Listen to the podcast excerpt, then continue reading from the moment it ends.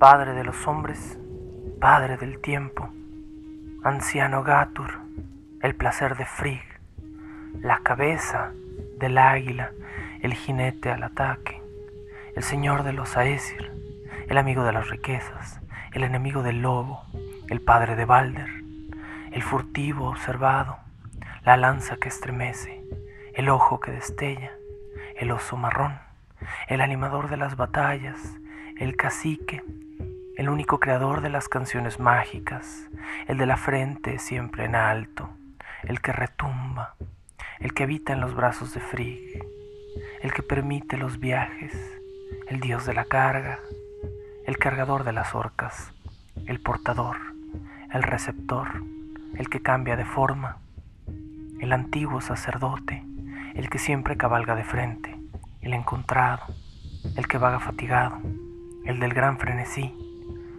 Cautor, el cargador de la lanza, quien engaña, el ciego, el dios protector, la máscara, el hábil trabajador, el comandante de los jefes, dios prisionero, el que afloja las cadenas, el alto, el visitante de los ahorcados. Todos estos son los nombres de un dios que encabeza la falange de los Aesir en el mundo de la mitología nórdica. Y todos estos nombres, el poderoso Odín, el padre de todo, se los ganó como todos sus epítetos, llevando a cabo ciertas hazañas que lo colocaron en una situación en la cual su nombre se convirtió en una parte inseparable de su ser. Es bien sabido, pues, que el Padre de todo está obsesionado con experimentar y saber. Porque, a diferencia de otros dioses, Odín se ganó el mérito de ser uno a través de verdaderos esfuerzos. Podemos decir, de alguna manera, que se ganó a pulso el ser un ser omnisapiente y en la que quizás sea una de las más viejas y más asombrosas hazañas del mundo nórdico. Odín se sacrificó a sí mismo por el poder de las runas. Es precisamente por eso que se le llama el padre de las palabras mágicas o de las canciones mágicas, porque originalmente las runas, a diferencia de cómo se piensa hoy en día, no eran una forma de oráculo.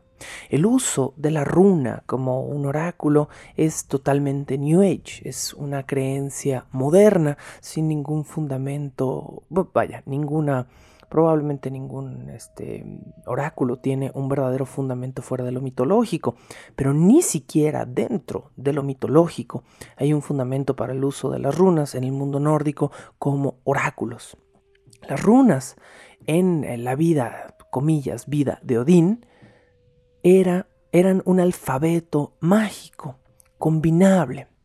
Si uno tomaba estas letras y formaba ciertas palabras, se creía que eh, sobre la persona que fueran instituidas o investidas o sobre el objeto que fueran grabadas, concedían una ventaja mágica, específicamente en batalla o en circunstancias adversas.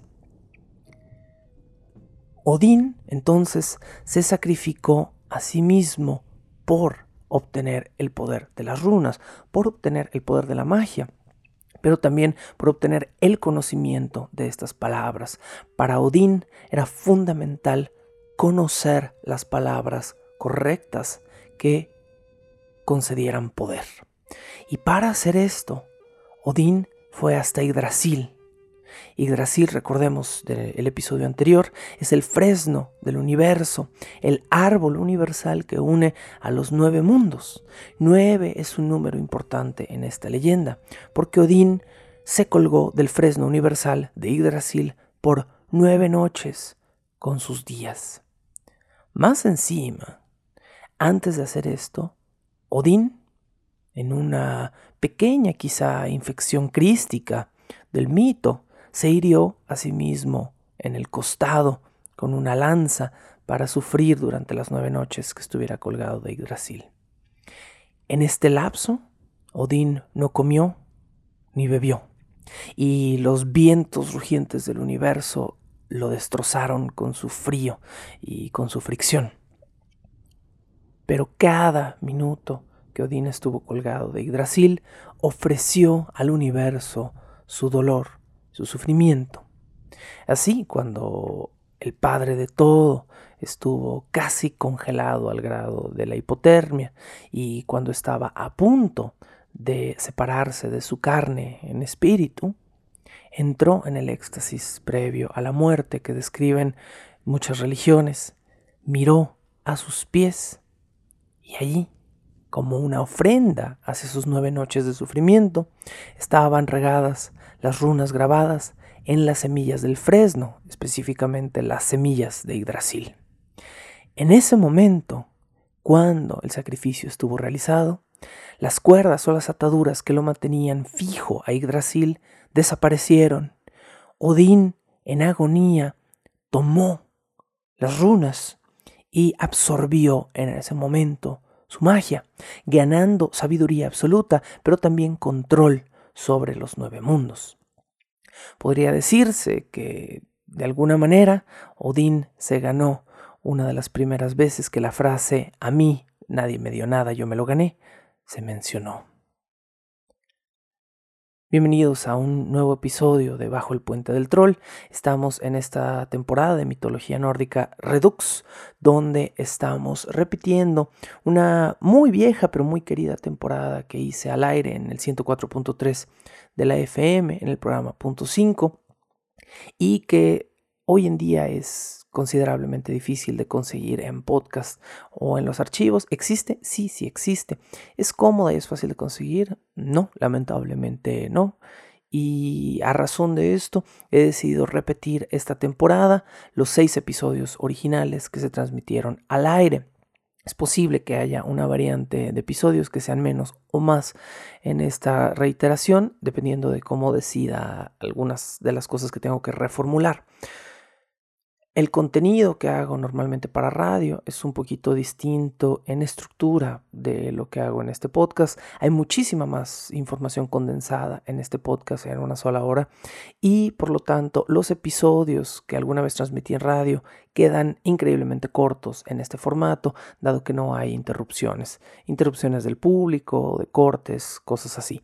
Por lo tanto, es posible que estos episodios se reordenen o que se alarguen de alguna manera, pero trataré de ser lo más fiel posible a los originales para que esta información que estamos tratando de recuperar se logre de la mejor manera. Dicho esto, me gustaría mucho platicarles otra pequeña historia que involucra al hombre de los 200 nombres, porque sí, efectivamente, Odín, si revisamos la lista, comillas, oficial de sus nombres, se acercan sus epítetos o sus otros motes a los 200. Por supuesto, algunos de los que mencioné en un principio son eh, las traducciones del, nórdico original eh, que, con el que se nombraba de los nombres que mencioné en un principio, los más comunes son aquellos que hacen referencia a sus ojos. ¿Por qué? Eh, porque es bien sabido de la imagen popular de este dios nórdico que Odín es tuerto, o por lo general se le retrata tuerto, pero Odín no nació tuerto y no perdió este ojo en un accidente o en una batalla. No, Odín estaba tan Odín estaba tan entregado a su causa de obtener sabiduría y poder absoluto sobre los nueve reinos que decidió ceder su ojo para obtener este control. ¿Cómo sucedió esto? Odín fue en esta ocasión a Jotunheim. Recordemos que Jotunheim es la tierra de los gigantes y Odín no estaba buscando realmente a los gigantes, estaba buscando el pozo de Mimir. Ese mismo pozo que mencionamos en el episodio anterior, de donde beben las raíces de Yggdrasil. Yggdrasil, recordemos, tiene tres raíces. Una, solamente una de ellas, se arrastra hasta Jotunheim. Y en Jotunheim está el pozo de Mimir. Mimir era el guardián de la memoria. Para Odín esto era muy importante. Saber conocer todo el pasado implicaría una mayor sabiduría al momento de reinar los nueve mundos. Y Odín anhelaba más que en todo el universo en ese momento la sabiduría que Mimir tenía. Él quería tenerla para sí. Finalmente, Odir se enteró, Odín se enteró de que la sabiduría de Mimir venía del agua del pozo donde también abrevaba la raíz de Yggdrasil. De manera que eh, él pensó que bastaría con beber de esa agua para obtener la misma sabiduría que Mimir.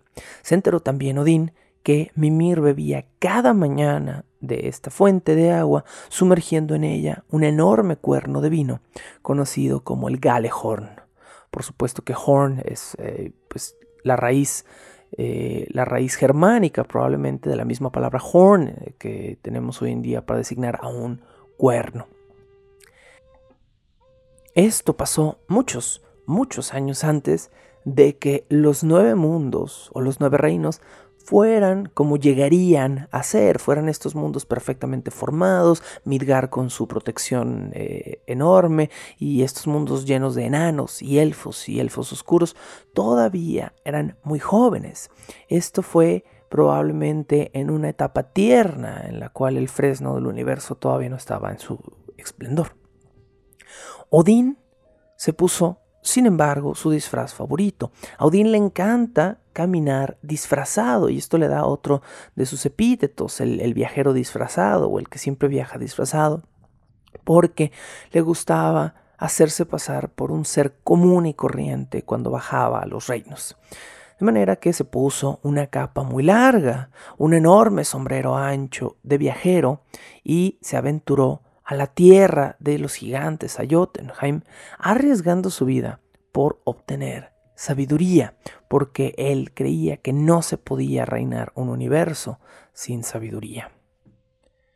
Cuando al fin el Padre de todas las cosas encontró a Mimir, se dio cuenta de que Mimir era, pues, como era de esperarse en el reino de Jotunheim, un gigante, pero también era una Esir, es decir, Mimir es un dios gigante.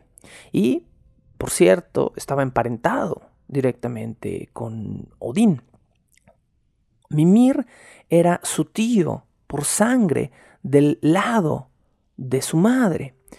Es decir, Mimir era hermano de la madre de Odín. Y Odín se acercó entonces a Mimir y le dijo, tío, Deme por favor de beber aunque sea un cuerno de sus aguas. Eso es todo lo que le pido para obtener sabiduría infinita.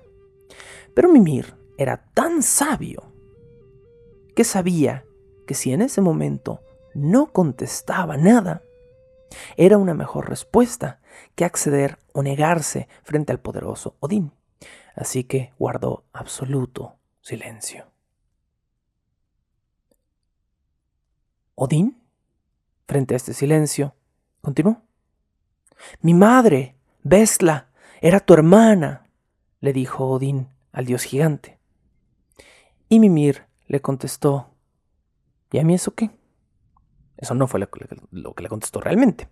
Eh, lo que le contestó Mimir fue, eso no me basta, en términos mucho más propios que, ¿y a mí eso qué? Odín, sin rogar, pidió nuevamente, un cuerno de tu pozo una sola vez. Es todo lo que pido, tío. Deme su precio. A lo que Mimir finalmente contestó. Un ojo de tu cara es el precio. Tu ojo en mi pozo para siempre. Por supuesto que este es el origen de la ya bien conocida frase un ojo de la cara. Un ojo de la cara es el precio más alto que este dios nórdico pagó por obtener el todo, la sabiduría absoluta que puede tener un dios. Odín ni siquiera le preguntó a Mimir si bromeaba, y de inmediato le dijo, Dame, pues, un cuchillo. Mimir se lo dio, el padre de todos los hombres lo tomó y sin dudar un solo momento se vació con la punta del cuchillo uno de sus ojos, que inmediatamente colocó dentro del agua del pozo. Y desde allí, vivo y en movimiento, su propio ojo lo miró. Con el permiso del Aesir gigante Mimir, Odín llenó después el Galehorn, este cuerno de vino, pero con agua de esta fuente, y la bebió. El agua estaba siempre fresca, de hecho es descrita como fría o helada. Y en ese momento, ese mismo frío que fue inundando a Odín se convirtió poco a poco en sabiduría, de manera que el Padre de todos los hombres pudo ver más claramente con un solo ojo, nos dice esta leyenda, que cuando tenía dos ojos. A partir de esta aventura, a Odín se le concedieron muchos más epítetos y muchos otros nombres. Se le llamó Blindir, que es el dios ciego, por supuesto de la misma raíz germánica que blind. Se le llamó Hoar, el de un solo ojo. Belir, el del ojo en llamas. Dentro de sus 200 nombres, les repito, y epítetos distintos a lo largo de todas las edas, también tenemos el de Balford, si recuerdan, durante el episodio anterior, en la lectura eh, directa que hicimos de la visión de la Sibila, Balford es el nombre con el que se le llama durante esta voluspa. Este último término deriva del término Bafut, que significa viajante o viajero mote que se le daba por sus ropas de incógnito, este traje con el sombrero ancho y con la túnica, que a partir de Odín se convierte básicamente en el atuendo absoluto del mago o del poseedor de magia o de conocimiento absoluto en este tipo de situaciones. Los magos más famosos de la literatura posterior que está inspirada por las sagas germánicas o por las sagas nórdicas específicamente el mito artúrico con su Merlín y eventualmente el Señor de los Anillos de Tolkien van a tener una infección directa de este traje. De alguna manera, tanto Merlín como Gandalf son una versión de Odín. Hay muchísima, muchísima infección dentro del mito artúrico más antiguo, dentro de las sagas artúricas. Mm, las, las francesas son muy interesantes, pero son muy posteriores, estamos hablando ya siglo X, siglo XII, cuando en, las, en los mitos o en las partes del mito artúrico más cercanas a los siglos VI y VII, la infección de mitología nórdica es muy directa. Por todo el confín de los tiempos, hasta el Ragnarok, es lo que nos dice la leyenda, luego de sacarse un ojo de la cara, este globo ocular sigue dentro de la fuente de Mimir, viendo todo lo que las aguas saben, pero no pudiendo comunicárselo a nadie. De alguna manera, nos dice esta leyenda, el ojo abandonado de Odín sabe incluso más que Odín porque puede ver todo lo que las aguas le revelan en todo momento, pero nadie tiene acceso a la información que tiene este ojo. Odín solo obtuvo una parte de esta sabiduría total al beber del Galehorn. ¿Y qué fue después de Mimir?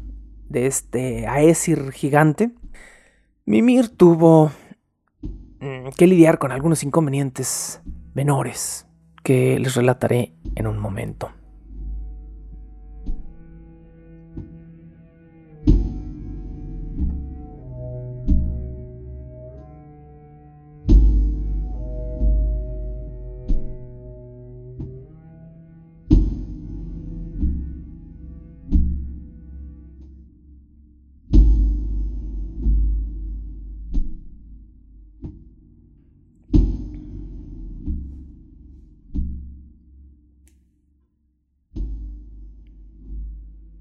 Miles o millones de años después de que sucedió este evento, es decir, que Odín obtuvo la sabiduría del universo, se llevó a cabo la primera gran guerra entre los mundos.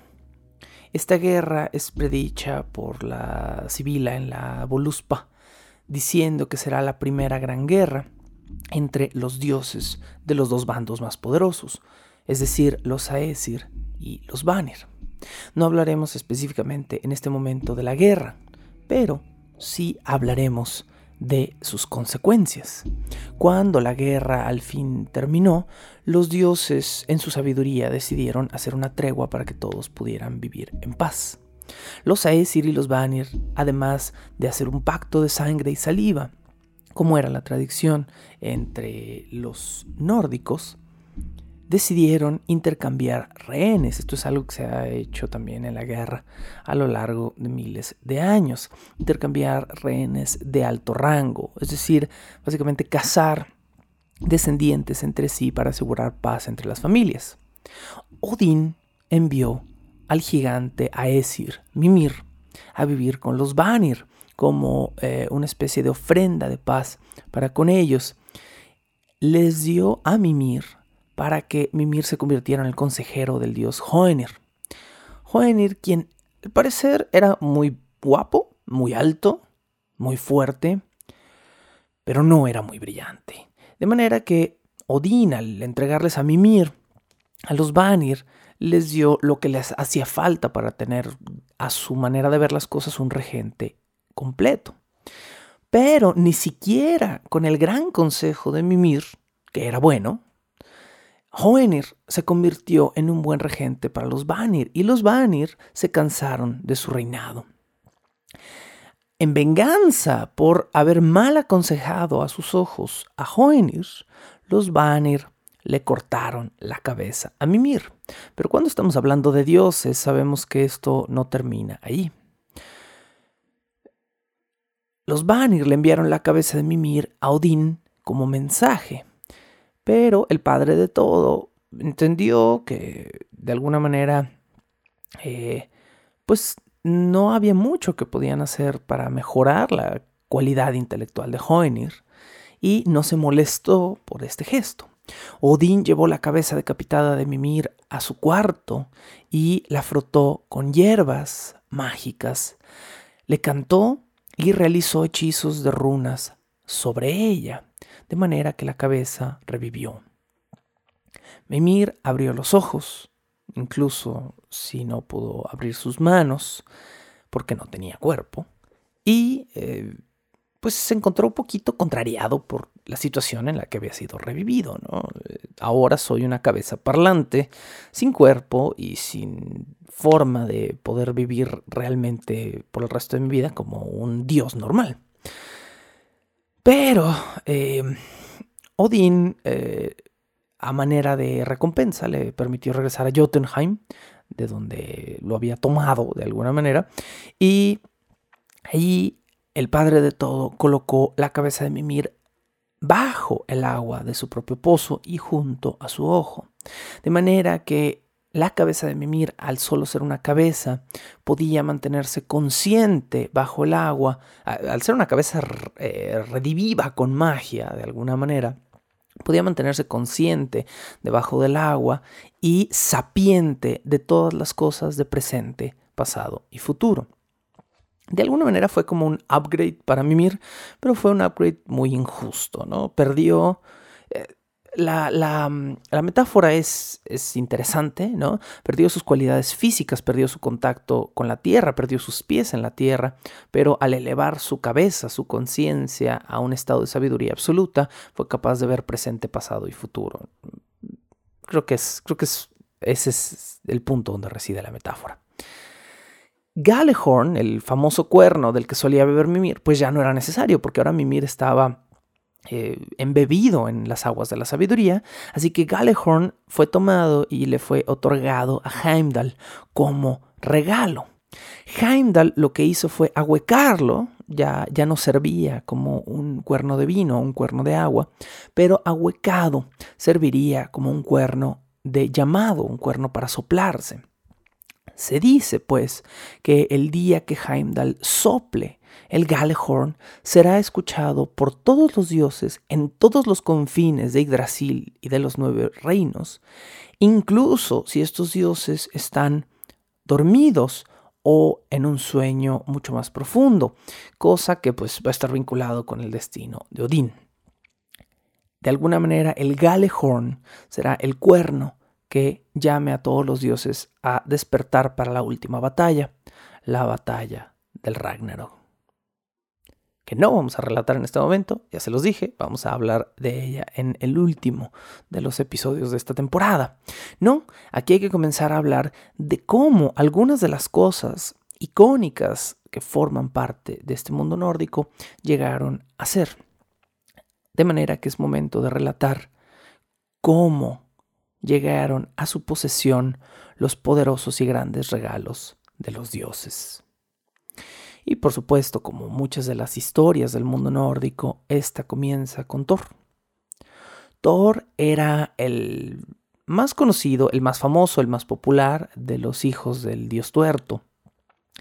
Thor se casó con la hermosa Sif, que era una de las Aesir, que se considera la diosa de la tierra.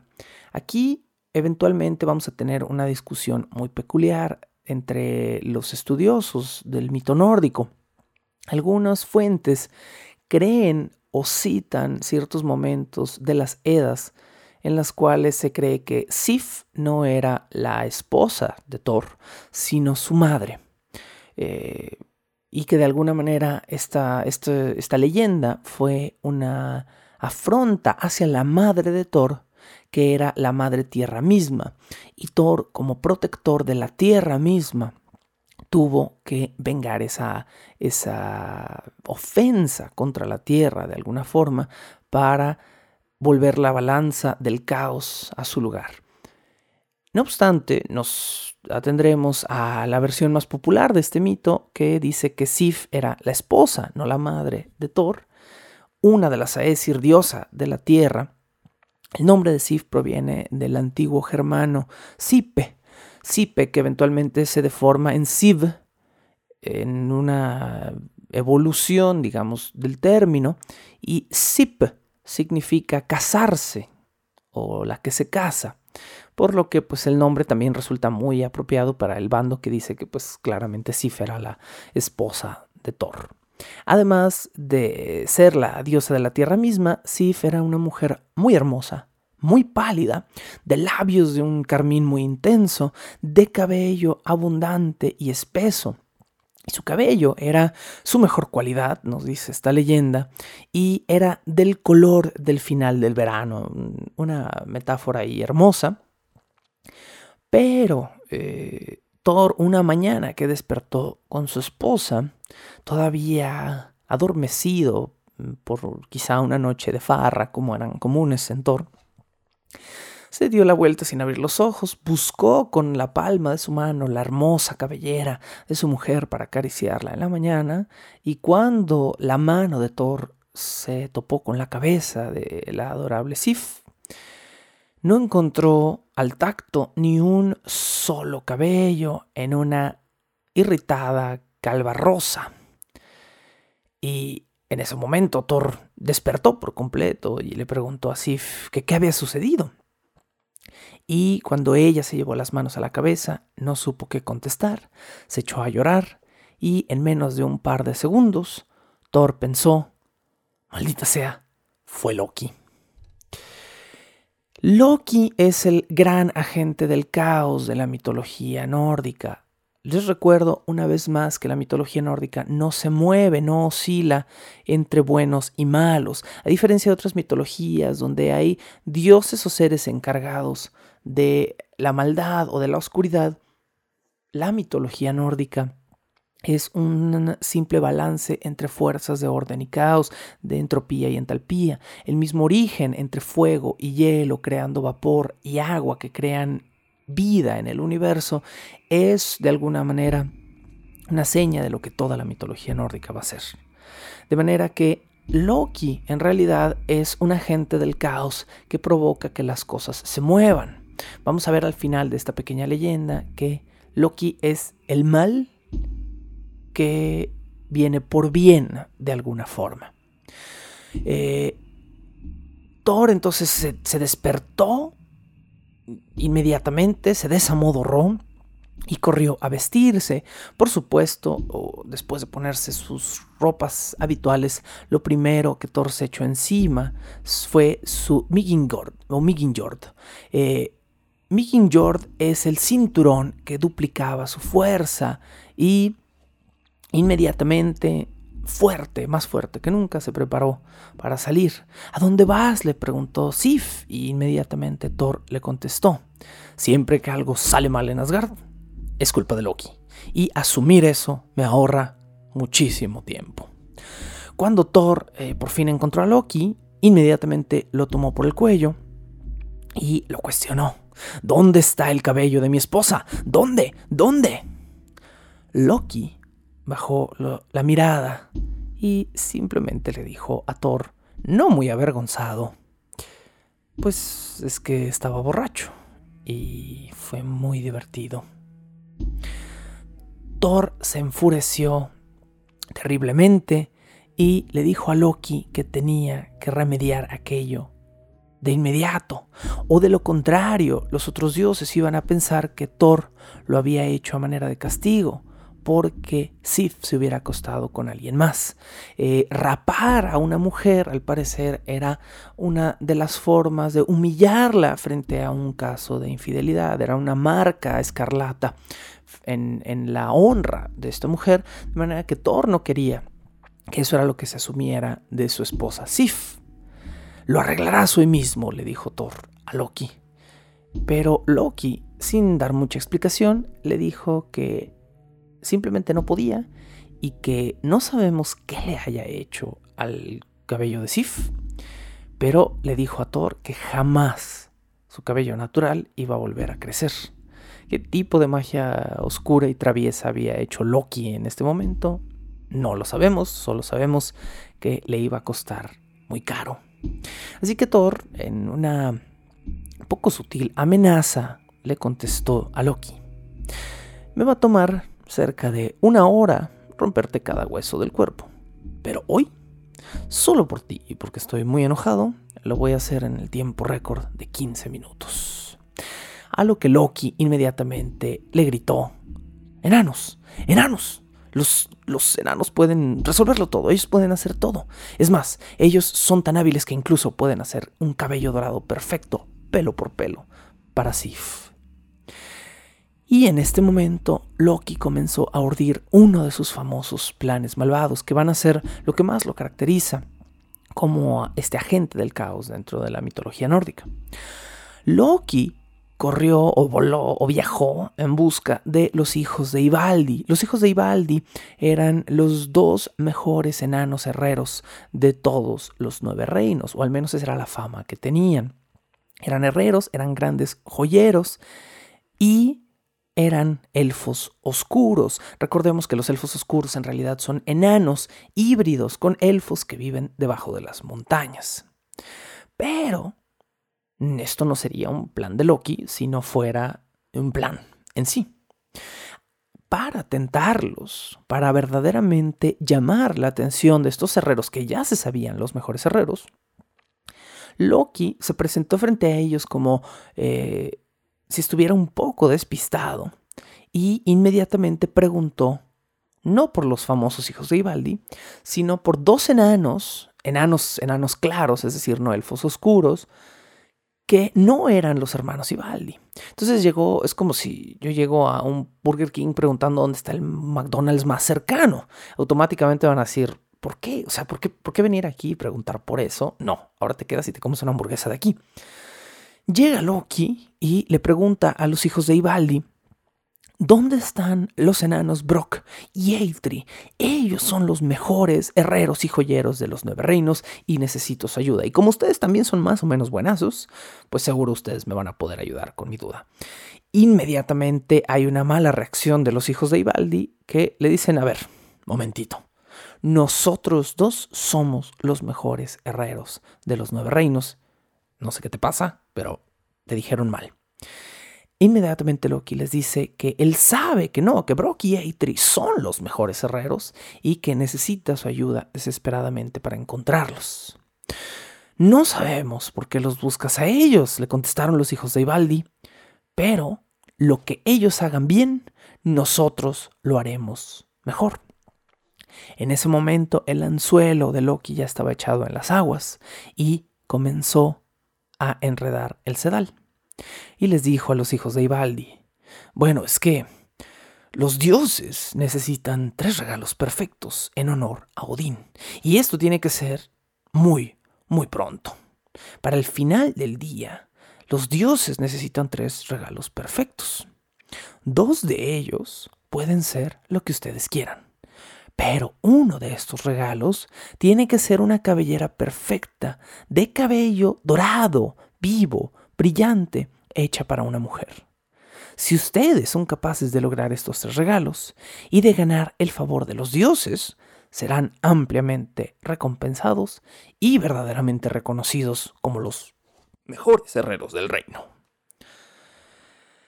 Inmediatamente después de encargarles los regalos a los hijos de Ibaldi, Loki, que sabía perfectamente dónde estaban, fue a visitar a los enanos Brock y Eitri y les pidió exactamente lo mismo.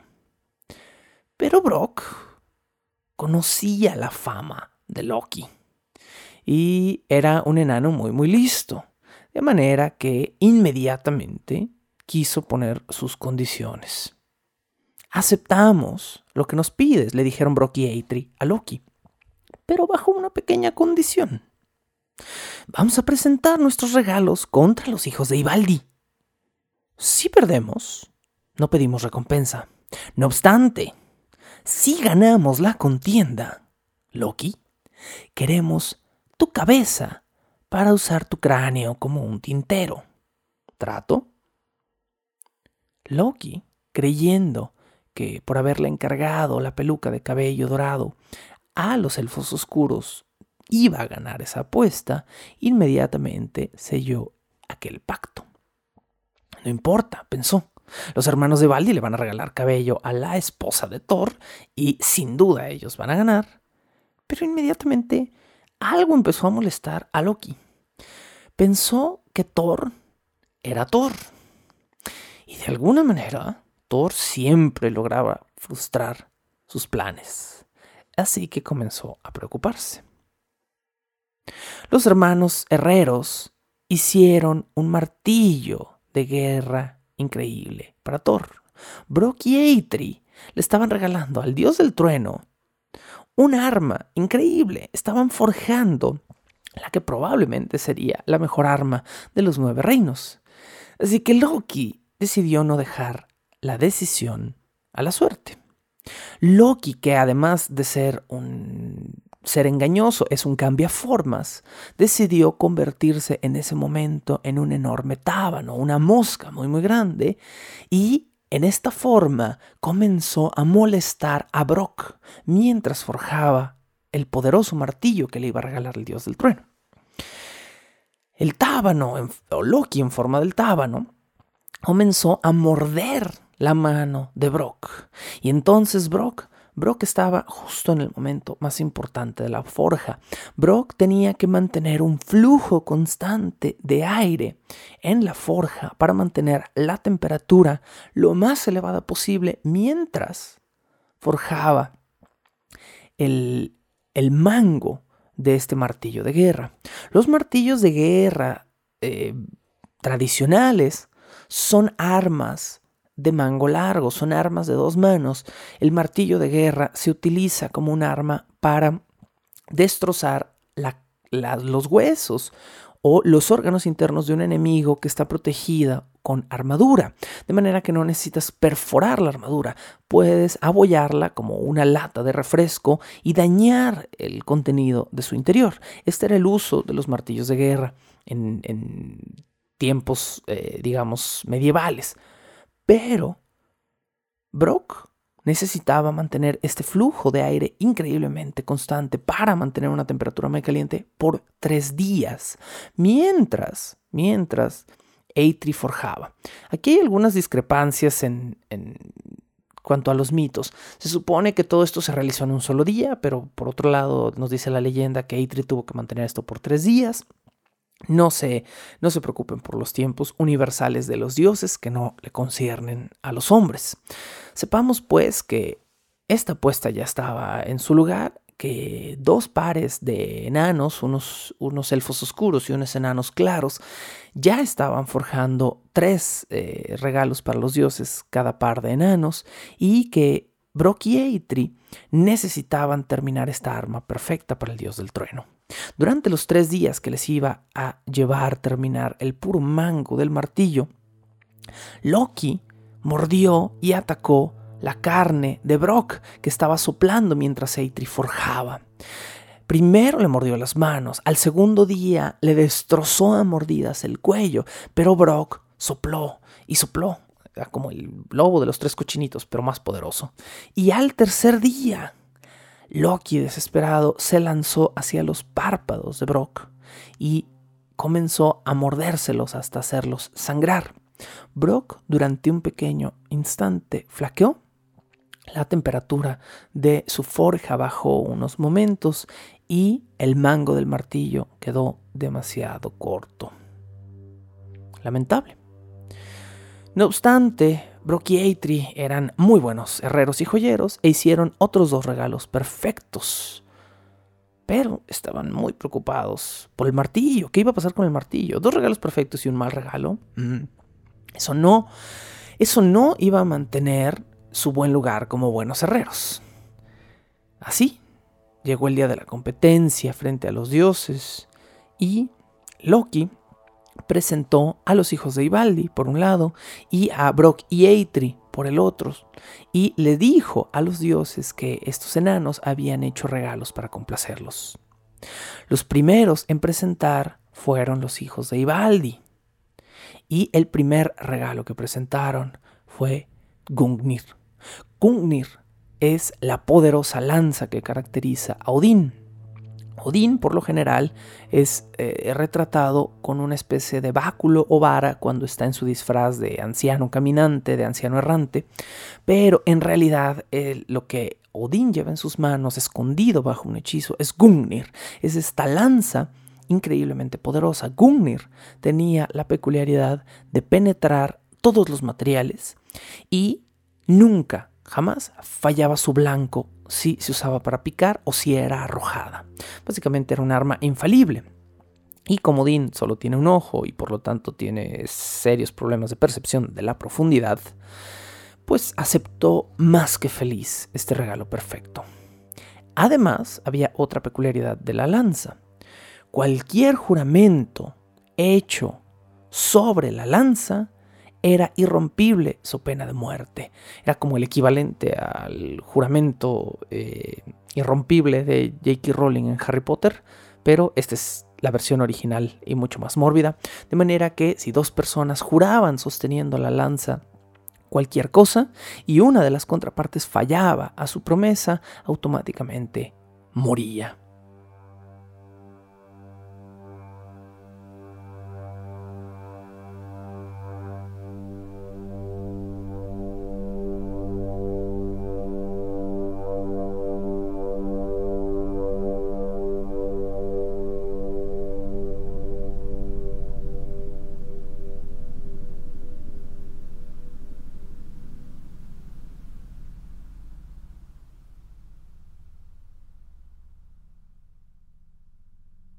El segundo regalo que le hicieron los hijos de Ivaldi a los dioses fue el requerido cabello para Sif. Cada uno de los cabellos estaba hecho de oro puro, con una delicadeza hermosa. Cada cabello se adhería solo a la cabeza y crecía y se podía cortar de forma natural. La peluca completa, nos dice el mito, era de unos 100.000 cabellos de oro, que a mi parecer son bastante pocos si consideramos que una cabeza promedio tiene millones de cabellos. Pero bueno, eh, 100.000 cabellos, dice la leyenda. Sif se colocó la peluca en el cráneo inmediatamente, cada uno de los cabellos se unió a los folículos de su cabeza de manera perfecta y orgánica, y Thor al mirarla aplaudió y sonrió, muy contento, cosa que hizo que Loki pues respirara un poco. El tercer regalo de los hijos de Ivaldi era una bufanda para Freya, y Freya no estaba particularmente impresionada. Freya dijo, ah, gracias. Pero los enanos inmediatamente le dijeron a Freya, no, no, esta no es una bufanda cualquiera. Esta bufanda es, inesperadamente, un barco. Y aquí Freya se interesó un poquito más. Resulta que la bufanda era un barco plegable llamado Skidlandir, que al ser puesto sobre el piso, sobre el agua, se desdoblaba y que además venía con todo y su propio viento integrado. todo lo contrario de esos juguetes que no incluían baterías, este juguete tenía viento propio, de manera que cuando desplegabas a Skidlandir, automáticamente podía navegar a gran velocidad hacia cualquier lugar porque pues tenía su propio aire. Freya quedó muy impresionada con esta bufanda, que además pues era un accesorio de moda, y los dioses aplaudieron sus nuevos regalos. Loki estaba muy contento porque sentía que todo su plan estaba saliendo exactamente como él quería que saliera. Entonces llegó Brock y presentó su primer regalo. Era, por supuesto que ambos, ambos pares de enanos presentaron primero algo para el padre de todo, Odín.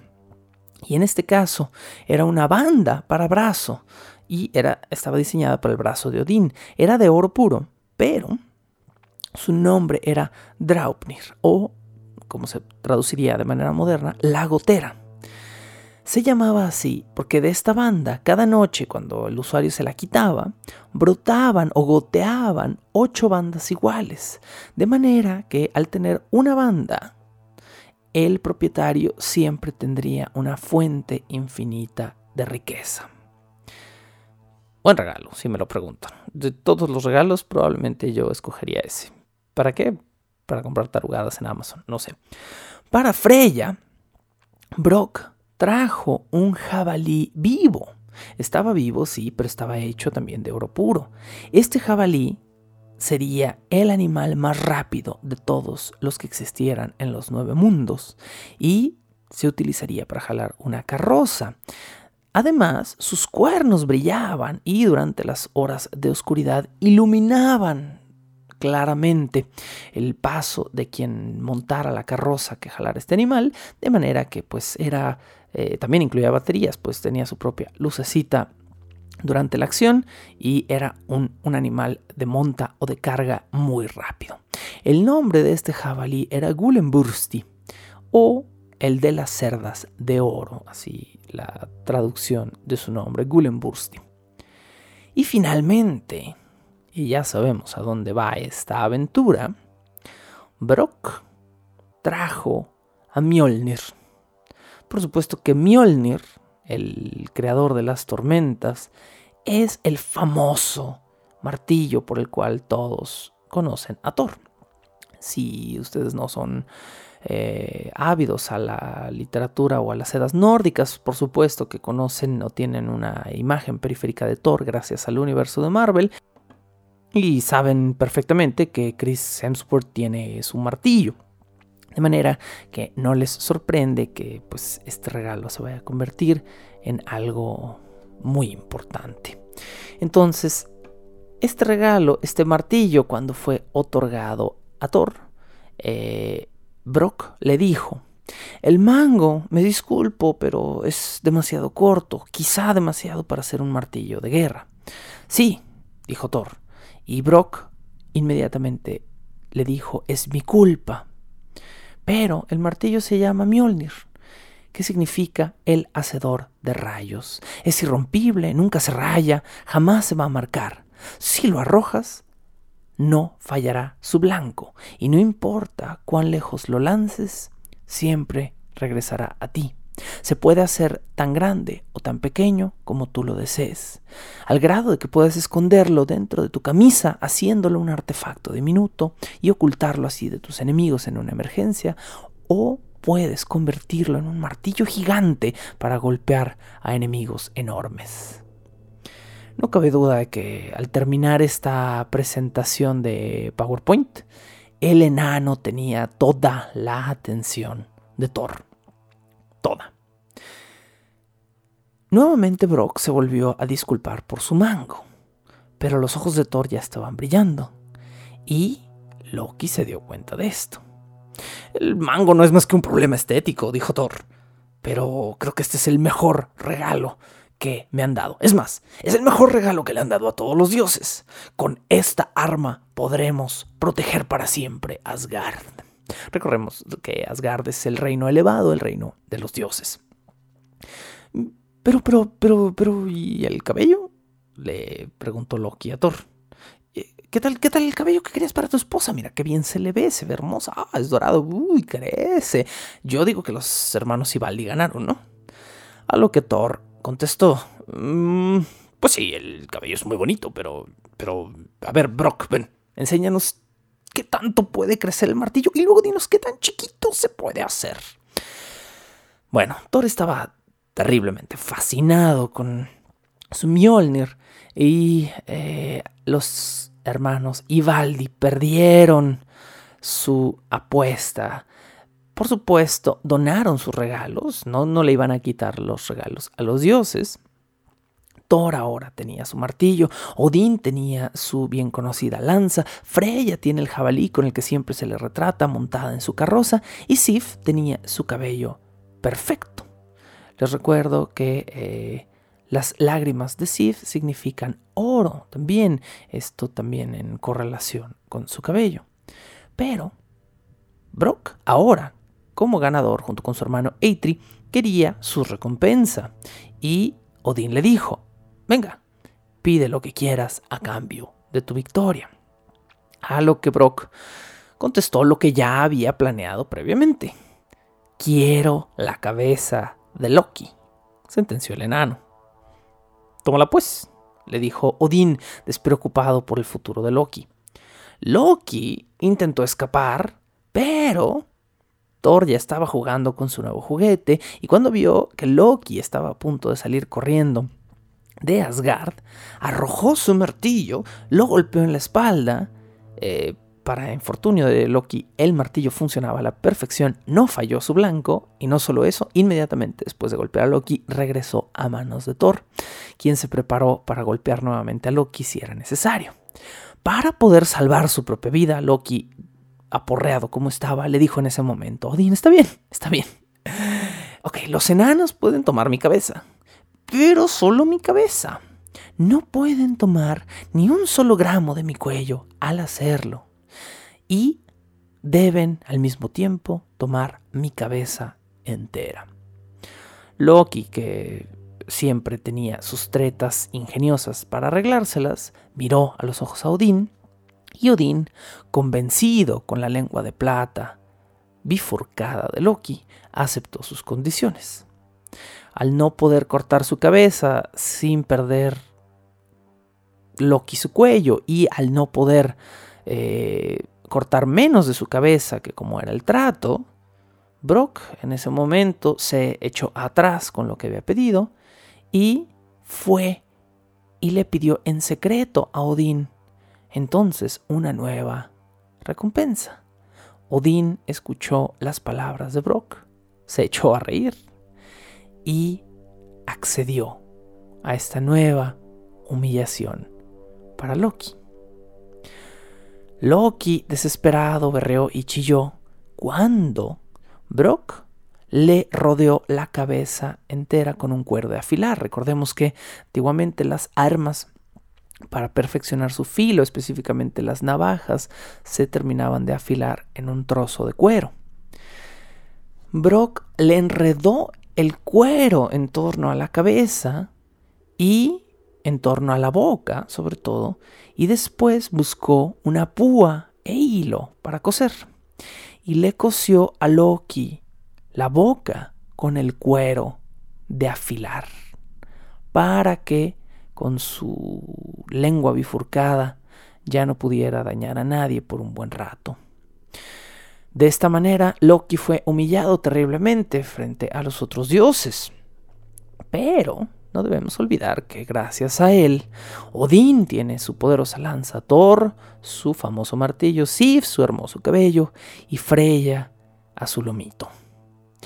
Para siempre, desde ese día, la boca de Loki quedó llena de marcas y cicatrices que jamás se borraron y que hacían evidente aquello que ya estaba dentro del perverso dios al quedar escarificado y marcado para siempre en torno a su boca, quedó una evidencia de que las palabras de Loki desde ese día serían malvadas.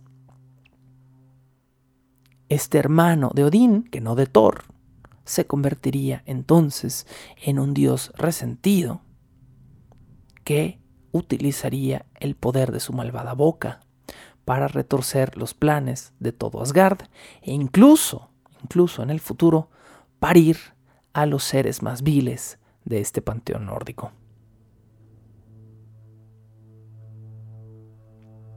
Con esto damos cierre a este segundo episodio de Mitología Nórdica en Bajo el Puente del Troll, que espero hayan disfrutado. Por supuesto que hay ciertas libertades creativas con los diálogos de estos dioses.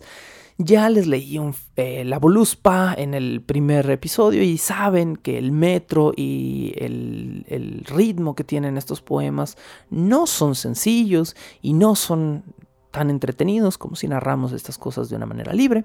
Así que continuaré narrando estas historias con la intención de hacerlas lo más amenas posible. Continuamos la próxima semana con la historia de los extraños peculiares y poderosos hijos de Loki. Esto fue bajo el puente del troll y como siempre les digo, muchísimas gracias por escuchar. A toda la gente que nos escucha y apoya desde Patreon, su apoyo hace posible todas las mejoras en este podcast que Además, eh, va a tener nuevas mejoras todavía pronto por algo que ya les estaré platicando cuando se convierta en una verdadera realidad. Gracias de nuevo y nos escuchamos el próximo fin de semana. La locución, la producción y la música original de este programa son creadas por Sergio Vicencio. Ve a patreon.com diagonal Sergio Vicencio y apoya este podcast para obtener horas de contenido adicional. Búscame como arroba recuadro blanco en Twitter e Instagram o como Sergio Vicencio en YouTube para darme tu opinión sobre este podcast.